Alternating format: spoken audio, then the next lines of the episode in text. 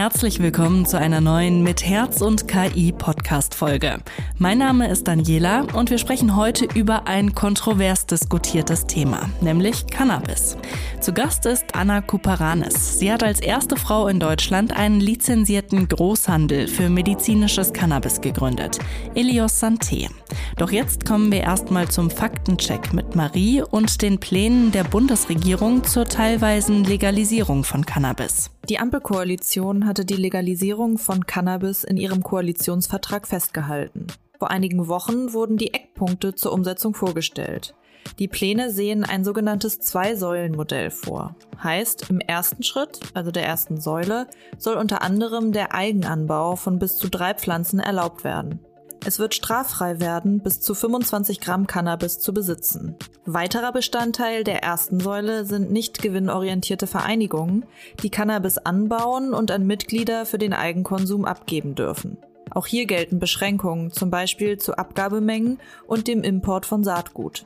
Die zweite Säule umfasst ein fünfjähriges Modellprojekt, bei dem Unternehmen die Produktion, der Vertrieb und die Abgabe von Genusscannabis in Geschäften erlaubt wird. Allerdings nur in einigen Modellregionen, also einzelnen deutschen Kreisen und Städten.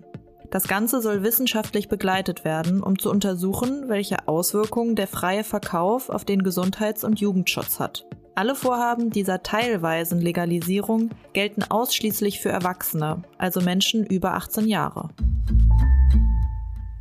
Werbung! Taucht mit uns ein in die spannende Welt der Medizin und erlebt die Zukunft hautnah. Auf dem Big Bang Health Festival trefft ihr die Größen aus Wissenschaft und Medizin. Im September kommen in Essen Digital Pioneers, WissenschaftlerInnen und Expertinnen aus der Branche zusammen. Ob neueste Technologien, zukunftsweisende Konzepte oder bahnbrechende Entwicklungen. Beim Big Bang Health Festival bekommt ihr die geballte Ladung an Wissen und Unterhaltung. Mit Keynotes, Panels, Music Acts und Networking kommt jeder und jede auf seine und ihre Kosten. Erlebt das Festival-Feeling hautnah, seid dabei und sichert euch euer Ticket jetzt. Mit dem Code BigBangHealth15 bekommt ihr 15% Rabatt auf die Tickets. Big Bang Health 15 alles groß und zusammengeschrieben. Unter bigbang.health findet ihr alle weiteren Informationen. Werbung Ende. Ich darf als heutigen Interviewgast an dieser Stelle jetzt nochmal ganz herzlich Anna Kuparanis begrüßen, die mit uns über ihre Geschäftsmodelle rund um medizinisches Cannabis sprechen wird und warum Telemedizin dabei eine wichtige Rolle spielt. Hallo Anna, schön, dass du da bist. Hallo, freut mich, dass ihr mich eingeladen habt. Ja, ich habe es gerade schon angesprochen. Du bist Unternehmerin und Mitbegründerin der Bloomwell Group, zu der neben Elios Santé auch eine Telemedizin-Plattform für Cannabis gehört. Erzähl uns doch gerne mal so ein bisschen, gib uns einen Einblick. Was macht ihr genau? Wie können wir uns das vorstellen? Und warum glaubst du an das legale Geschäft mit Cannabis? Super Frage, vielen Dank. Ähm, bevor ich darauf eingehe, würde ich gerne vorab erstmal nochmal erzählen, wie, wie, der Markt vor Bloomwell aussah, also was ähm, Cannabis bedeutet, bevor die Bloomwell Group gegründet wurde und warum wir überhaupt Bloomwell gegründet haben. Medizinisches Cannabis wurde legal 2017 in Deutschland. Ähm, das heißt, da hatte der Staat sich entschieden, Cannabis als Rezept möglich zu machen. Das äh, sieht in der Praxis so aus, dass Patienten zu Ärzten gehen und nach Cannabis als Therapie fragen. Ein Patient muss austherapieren therapiert sein. Das bedeutet, dass ein Patient vorab schon mehrere verschiedene äh, Medikamente für die bestimmte Diagnose genutzt haben muss um Cannabis verschrieben zu bekommen.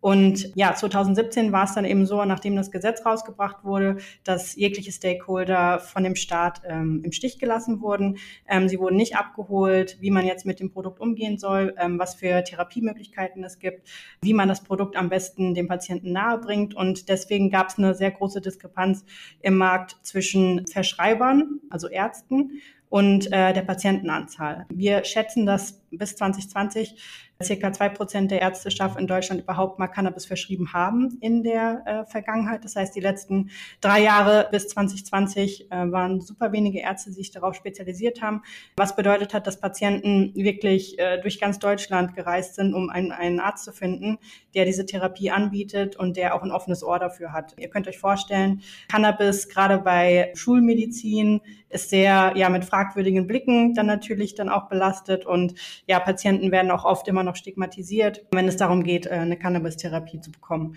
Bei Apotheken war es ähnlich, auch wenn Patienten dann, die ein Rezept bekommen haben, dann versucht haben, eine Apotheke zu finden, die Cannabis anbietet. Als Präparat gab es auch sehr oft den Fall, dass Patienten stigmatisiert wurden, warum sie denn Cannabis verschrieben bekommen. Äh, Ärzte wurden stigmatisiert, warum sie das überhaupt verschreiben. Und äh, ja, sehr wenige Apotheken haben sich darauf spezialisiert. Es gibt in Deutschland circa 19.000 Apotheken und äh, von diesen 19.000 Apotheken gibt es ca. 3.000 Apotheken, die schon mal Cannabis gehandelt haben. Aber es gibt hauptsächlich circa zehn Online-Apotheken, die das wirklich gut machen und die auch einen sehr guten Service bieten, wo man wirklich als Patient das Produkt online bestellen kann und das dann auch nach Hause geschickt wird. Genau, und 2020 hieß es dann für uns, okay, äh, der Markt äh, entwickelt sich zwar weiter, aber er entwickelt sich nicht so schnell genug, wie wir das eigentlich gedacht haben. Und dann haben wir uns als Gründerteam zusammengesetzt und uns überlegt, was wir eigentlich machen können, damit äh, wir den Markt ja zum Wachsen bringen und damit wir auch den Patienten helfen, diese Access Points zu schaffen, weil genau das eben gefehlt hat. Und da, wie du schon am Anfang sagtest, haben wir Algea Care gegründet als Telemedizinunternehmen. Wir haben mittlerweile mehr als 80 Ärzte unter der Plattform, die Cannabis verschreiben. Wir haben mittlerweile ca. 15.000 Patienten bereits schon behandelt. Und wir hatten insgesamt jetzt schon mehr als 100.000 Behandlungen, äh, die wir durchgeführt haben unter Algea Care, was enorm ist. Also der, der gesamte Markt in Deutschland, wenn man gesetzlich Versicherte, Privatversicherte und die Selbstzahler, die auch eine sehr große Gruppe sind in Deutschland. Wenn man die zusammenrechnet, kommt man circa auf 300.000 Patienten. Und wenn man überlegt, dass wir als sehr junges Unternehmen, die sich hauptsächlich auf den Selbstzahlermarkt spezialisieren, schon 15.000 Patienten haben, das ist eine enorme Zahl in dieser kurzen Zeit. Sehr spannend. Also ihr bietet da quasi den Lösungsweg äh, für die Patientinnen und Patienten, den sie sonst ähm, schwer finden oder der sonst schwer zugänglich ist. Wie hat sich denn jetzt der Markt seit 2020 entwickelt? Also wir haben mit äh, Algea Care angefangen, äh, wie schon gesagt, und haben da aber nicht aufgehört. Also wir haben dann, wie du auch schon am Anfang sagtest, die Ilios Santé, die ein Großhändler ist, haben wir 2021 integriert, weil wir gesehen haben, dass wir durch Algea Care sehr viele interessante und wichtige Datenpunkte sammeln bezüglich der Therapie, bezüglich der Produkte, bezüglich der verschiedenen Diagnosen, welche Produkte zu welchen Symptomen passen. Und da gehen wir als Ilios Santé, als Großhandel, gehen wir ins Produktsourcing und schauen, welche Produkte wir uns ja in der ganzen Welt äh, sourcen können und die auf den Markt bringen können, damit wir eben die Lücken füllen, die es aktuell auf dem Markt gibt. Und dann als dritte Firma haben wir Breezy gegründet. Breezy ist die jüngste Firma, die wir unter Bloomwell haben. Und darunter fällt auch der Apothekenmarktplatz Grüne Brise. Und äh, auf der Grünen Briesen haben wir mit mittlerweile mehr als vier Online-Apotheken gelistet, die Patienten Produkt nach Hause schicken. Und wie zu Beginn schon gesagt, das war auch ein sehr großes Problem im Markt, dass es eben kaum äh, Apotheken gab, die sich darauf spezialisiert haben. Und dieses Problem wollten wir auch tackeln und lösen und haben damit eben mit Grüne Brise diesen Marktplatz gegründet. Ja, ähm, Cannabis-Geschäfte sozusagen, in denen dann wirklich Cannabis frei verkäuflich zugänglich ist, soll es ja jetzt nach den Plänen der Bundesregierung vorerst doch nicht geben, beziehungsweise nur in einigen Modellregionen. Ähm, wie positioniert ihr euch denn mit eurem Unternehmen in diesem neuen Modell? Weil ich hatte schon gelesen, korrigier mich, äh, falls ich da falsch liege, dass das durchaus auch ein Segment ist, in das ihr gerne reingegangen wärt. Genau, also wie du richtig gesagt hast, erst hieß es, wir legalisieren die gesamte Wertschöpfungskette. Das war die erste Aussage. Dann hieß es, äh, oh, geht doch nicht, weil internationale Gesetze, EU, UN spielen alle mit und die haben das dann eben untersagt. Und ja, da kam Karl Lauterbach äh, um die Ecke mit diesen zwei Säulen, die, glaube ich, sehr prominent auch schon besprochen wurden. Ähm, Säule 1 sagt, dass es eine Entkriminalisierung geben wird im Cannabis und auch, er nennt sie Social Clubs, wir nennen sie Cannabis Clubs, weil man kann in den Cannabis Clubs nicht konsumieren, was bedeutet, dass sie nicht gerade sehr sozial sind. Ähm, dementsprechend finden wir das einen besseren Namen. Und es gibt natürlich auch den, den Homegrowing, den, den Eigenanbau, den man auch in Deutschland dann machen wird. Bis zu drei Pflanzen kann man anbauen. Man kann bis zu 25 Gramm bei sich halten, damit es weiterhin Legalität fällt. Alles, was über 25 Gramm ist, ist dann weiterhin illegal und wird bestraft. Ähm, und in diesen Cannabis-Clubs kann man bis zu 50 Gramm Cannabis im Monat kaufen. Das ist schon mal so ganz gut, hört sich gut an. Die Problematik ist, dass diese Cannabis-Clubs Vereine sind und komplett Non-Profit. Was heißt Problematik? Das hört sich erstmal auch gut an. Nur wir stellen uns halt die Frage, wie natürliche Personen, also wie du und ich, sich zusammensetzen können, ähm, einen Cannabis-Club gründen können und die gesamte Wertschöpfungskette in diesem Club abbilden. Das heißt, sie müssen anbauen, ähm, die müssen die Stabilität hinkriegen von dem Produkt und pharmazeutische Unternehmen, wo ich natürlich auch aktuell Produkt einkaufe, brauchen teilweise eins bis zwei Jahre, um ein stabiles Produkt auf den Markt zu bringen. Stabiles Produkt heißt, dass wirklich die verschiedenen Cannabinoidwerte, THC und CBD, nicht so stark variieren, dass man das als pharmazeutisches Produkt auf den Markt bringen kann. Also, dass sie stabil sind in diesen, in diesen Werten. Und ja, das ist beim Cannabis sehr schwierig. Weiterhin gibt es sehr starke Sicherheitsvorkehrungen, die man treffen muss bei diesen Cannabis-Clubs. Das bedeutet, es muss ein Stacheldrahtzaun drumherum sein, äh, man darf keine Werbung machen. Also die, die, die Hürden für so einen Cannabis-Club sind relativ hoch.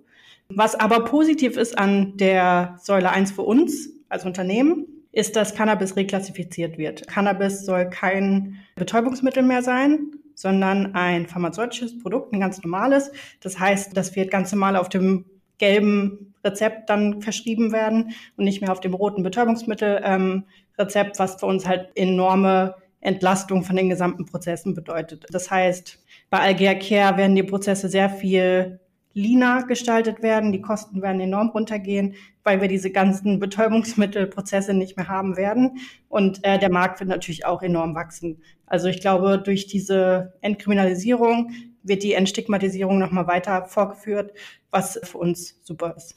Und ist die Säule 2 dann überhaupt was, mit der ihr, sag ich mal, was äh, zu tun haben ähm, könnt oder was sich für euch lohnt? Wie geht ihr darauf ein? Also bei Säule 1, ähm, was man noch dazu sagen kann, ist, neben der Reklassifizierung können wir natürlich als Firma weiterhin Service-Dienstleistungen anbieten, was wir aktuell auch mit den Apotheken schon tun. Das heißt, das wäre ein Modell, wo wir uns sehen könnten bei den Cannabis-Clubs, dass wir da unterstützen und äh, Software oder sonstige Services anbieten, weil wir ja aktiv nicht mit als Unternehmen teilhaben dürfen. Und ähm, bei Säule 2 ist das Interessante, das ist ein Research-Based Pilot Program über fünf Jahre. Und da ist es für den Konsumenten letztendlich so, als ob der Markt legal wäre. Das heißt, er kann legales Cannabis kaufen und kann das auch konsumieren. Genaue Richtlinien gibt es noch nicht, ähm, weil es ist noch kein Gesetz draußen. Aber für uns ist es sehr interessant, weil letztendlich die Unternehmen, die das Produkt nach Deutschland bringen und das Produkt verkaufen, sind weiterhin medizinische Unternehmen. Das heißt, letztendlich ist es dann so gestrickt, dass trotzdem pharmazeutische Unternehmen medizinisches Cannabis importieren, wie sie es heute auch tun. Nur, dass es dann nach dem Import legal wird und dass es dann unter dem legalen Markt verkauft werden kann. Aber trotzdem sind medizinische Unternehmen weiterhin involviert, weil es immer noch ein Research Project ist. Und ähm, dementsprechend bedeutet es für uns auf jeden Fall auch, dass wir da partizipieren werden und ähm, ja, freuen uns auch auf Säule 2. Du hast gerade schon angesprochen, dass die neuen Regelungen euch Erleichterungen verschaffen.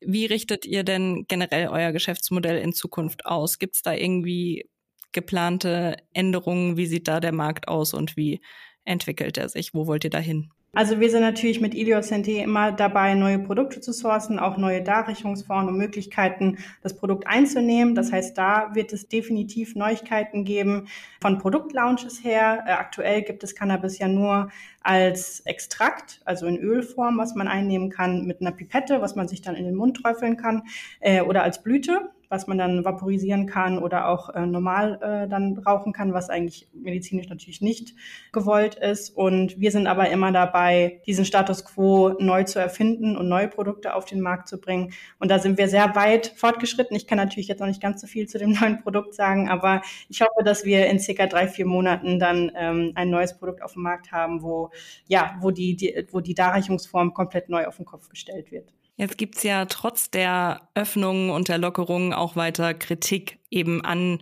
an der Legalisierung von Cannabis. Ähm, wie steht ihr denn dazu? Wie geht ihr damit um? Das ist lustigerweise immer der Fall und lustigerweise sagen wir immer dasselbe. Es gibt sehr viele Studien, die in der USA gemacht wurden, die in Kanada gemacht wurden, wo eben schon sehr äh, langer legaler Markt möglich ist und auch bereits executed wurde.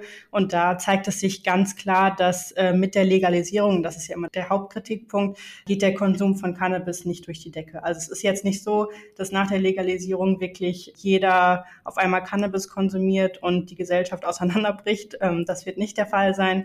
Letztendlich habe ich letztens wieder eine Studie gelesen, die eigentlich das Gegenteil besagt hat, dass die Zahlen vom Cannabiskonsum nach mehreren Jahren in Kalifornien tatsächlich runtergegangen sind und nicht höher gegangen sind. Das heißt, dementsprechend glaube ich nicht, dass wir uns über unsere Gesellschaft und unsere sozialen Strukturen in Deutschland Gedanken machen müssen bezüglich der Cannabis-Legalisierung. Was hast du denn gelernt aus diesem ganzen Aufbau eines, äh, eines Unternehmens im medizinischen Bereich? Ähm, vielleicht kannst du da mal so die wesentlichen Learnings zusammenfassen. Ähm, es ist ja doch ein jetzt nicht ganz übliches Standardgeschäftsfeld, sage ich mal. Man braucht auf jeden Fall einen langen Atem.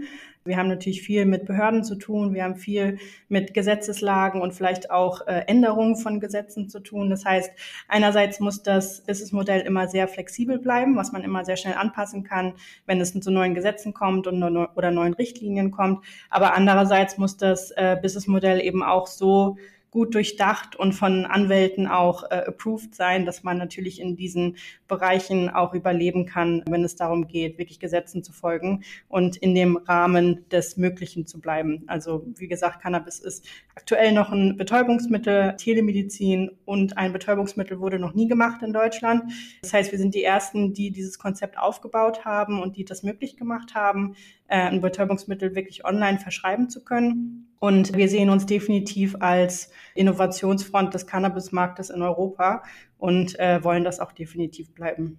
Ja, du hast gerade das eigentlich in anderen Worten auch schon angesprochen. Ich habe aber auch das Zitat, äh, ein Zitat von dir gelesen, in dem es sinngemäß heißt, dass du sowohl mit Cannabis als auch mit äh, Digitalisierung die Medizinbranche revolutionieren möchtest oder dazu beitragen möchtest. Warum ist es denn sinnvoll, auch beides zusammenzudenken? Ja, ich glaube, in der heutigen Welt äh, und gerade die Corona-Pandemie hat das, glaube ich, auch nochmal gezeigt, ist es sehr wichtig, digitale Services und auch digitale Touchpoints anzubieten für entweder den Endkunden oder bei uns den Endpatienten. Und das haben wir mit IKEA Care getan. Wir sind immer dabei, unsere Patient-Plattform zu erweitern. Wir haben jetzt gerade wieder ein neues Update für unseren Patient-Account veröffentlicht, wo wir dann versuchen, auch wirklich, dass die Customer Journey so einfach wie möglich ist. Und äh, das kriegt man eben nur mit mit Digitalisierung hin. Also, dass der Patient sich wirklich so fühlt beim Cannabiskauf, als ob er Schuhe kaufen würde. Das ist sehr, sehr schwer, aber wir sind dem sehr nahe gekommen und natürlich geht das nur, indem man sehr viele verschiedene Arten von Programmen und Softwarelösungen äh, kombiniert. Wir bieten jetzt auch bald über unser Patient Care System künstliche Intelligenz an, die dann wirklich auch beim, beim Patient Care Team unterstützt, telefonisch. Das ist auch eine neue, eine neue Errungenschaft, die wir jetzt in ein paar Monaten launchen werden. Und ja, das macht natürlich alles sehr viel einfacher ja sehr spannend auch, dass ihr mit künstlicher Intelligenz arbeitet und da euch so innovativ aufstellt. Zeigt ja auch, dass ihr einige Visionen für die Zukunft habt. Und da würde ich dann ganz gern auch auf unsere Rubrik Herzenssache einmal zu sprechen kommen, die wir hier in dem Podcast haben. Da fragen wir nämlich unsere Gäste, wenn du an die Medizin in fünf Jahren denkst, in deinem Fall jetzt die Medizinbranche oder die Pharmabranche, was würdest du dir wünschen oder was erwartest du, was dann möglich ist, was eben heute noch nicht möglich ist? Ich hoffe, dass wir generell mehr an ja, Krankheitsbilder komplett heilen ähm, arbeiten und nicht nur Symptome lindern. Klar, in dem Bereich, wo ich mich befinde, mit Cannabis äh, heilen wir natürlich auch keine Krankheiten, sondern lindern nur Symptome. Aber ich glaube, dass wir sehr viel Zeit damit verbracht haben, in den letzten Jahrzehnten Symptome zu lindern. Und ich würde mich sehr freuen, und da gibt es ja jetzt auch einige Firmen, die sich darauf spezialisiert haben, wirklich Krebs zu heilen und andere Krankheiten zu heilen wie AIDS, wo das bis jetzt noch nicht möglich war. Und wenn wir in fünf Jahren sagen können, dass wir wirklich sehr stabil Krebs heilen können und AIDS heilen können, dann würde ich mich natürlich enorm freuen. Sehr schön. Ähm, Gibt es auch noch irgendwas ähm, speziell für deine Branche, was du dir wünschst oder dir erwartest? Ja, ich wünsche mir natürlich, dass wir in fünf Jahren in unserer Säule zwei angekommen sind, dass wir die Legalisierung äh, einmal durchgespielt haben und dass wir nach den fünf Jahren äh, uns dafür entschieden haben, dass das der richtige Weg ist. Ich hoffe, dass wir dann nicht nur einen legalen Markt in Deutschland haben, sondern eben in Europa. Es gab ja, als Deutschland gesagt hatte, dass sie daran arbeiten, die Legalisierung möglich zu machen, in Deutschland mehrere Länder in der, in der EU, die auch schon gesagt haben, dass sie dem deutschen Beispiel folgen wollen. Zum Beispiel war Tschechien ein Land dafür davon. Und ich würde mich äh, enorm freuen, wenn wir so ein Gesetz auf die Beine stellen würden, was, ja, was der EU zeigt, wie es, wie es möglich ist, Cannabis zu legalisieren und dann auch weitere Länder dazu bekommen, uns zu folgen. Und ich würde mich freuen, wenn mehrere Frauen gründen würden. Ähm, ich glaube, wir sind auf dem richtigen Weg. Aber ich glaube auch, dass wir da besonders in der Pharmabranche oder auch in Branchen, die ein bisschen regulierter sind, dass wir da definitiv mehr Unterstützung von Frauen brauchen. Ähm, wie gesagt, wie du am Anfang gesagt hattest, ich bin die erste Frau, die das in, im Cannabis in Deutschland gegründet hat. Und ja, ich würde mich sehr freuen, wenn ich da vielleicht auch unterstützen kann oder ja, wenn es einfach mehrere Frauen schaffen in die Selbstständigkeit. Ja, was, was braucht's denn dafür? Also sicherlich Vorbilder und Unterstützerinnen, wie du es auch gerade schon angesprochen hast. Ähm, was ist noch notwendig, dass man eben mehr Frauen dazu bekommt zu gründen? Man darf keine Angst haben, ja, auf die Schnauze zu fallen sozusagen. Man muss einfach mal ein bisschen Risiko auch wagen und äh, sich vielleicht auch mal überlegen, was es bedeutet, äh, selbstständig zu sein und was passiert, wenn man wirklich failed oder wenn man wirklich einen Fehler macht und es nicht schafft. Bei mir ist es so gewesen, ich äh, hatte natürlich meinen großen Bruder, der den Weg zuerst gegangen ist und ich als jüngere Schwester wollte sowieso immer das machen, was mein Bruder macht und äh, das war in unserer Kindheit auch schon immer so. Deswegen war der Weg für mich eigentlich sehr natürlich in die Selbstständigkeit. Es gibt natürlich einige Frauen, die dieses Leitbild nicht haben in der Familie und ja, da würde ich einfach sagen, guckt euch andere Frauen an, die das auch machen, folgt Gruppen, die darüber sprechen, überlegt euch, was ist das Schlimmste, was passiert passieren kann, wenn man sich selbstständig macht. Und ich glaube, wenn man, wenn man das ein bisschen evaluiert und vielleicht nachdenkt, äh, ob es wirklich so riskant ist, wie so viele sagen, dann ähm, fällt, glaube ich, die Hürde bei einigen doch sehr, dann doch in die Selbstständigkeit zu gehen. Wunderbar. Dann ähm, wünsche ich dir weiterhin viel Erfolg bei deiner Selbstständigkeit und ähm, ja, vielen Dank für die spannenden Einblicke heute in das Geschäft mit Cannabis, was ja doch für viele noch nicht so greifbar ist. Ja, vielen Dank. Vielen Dank, Daniela. Und ich bedanke mich auch fürs Zuhören. Wenn ihr Fragen, Kritik, Lob oder spannende Themen habt, die ihr mit uns teilen wollt, dann schreibt uns gerne eine Mail an podcast.jdb.de. Und wenn euch dieser Podcast gefällt, dann folgt uns gerne und hört wieder rein.